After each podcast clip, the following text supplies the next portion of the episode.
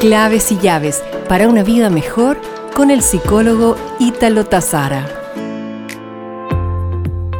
¿Te has dado cuenta cuánto tiempo al día están tus hijos conectados a medios digitales?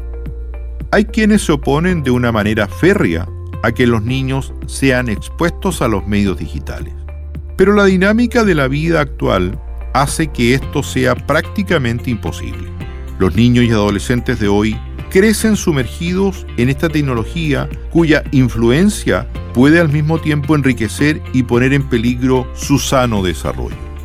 Los problemas se hacen evidentes cuando el consumo mediático desplaza la actividad física, la exploración práctica y la interacción directa en el mundo real. Los padres, sin duda que jugamos un papel muy importante en el equilibrio del consumo mediático de nuestros hijos con otros comportamientos sanos. Pueden establecer expectativas y ciertos límites.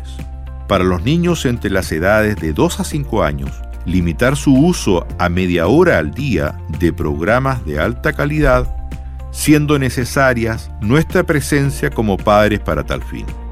Para los niños de 6 años en adelante, debemos establecer límites coherentes sobre el tiempo y el tipo de contenido que usan.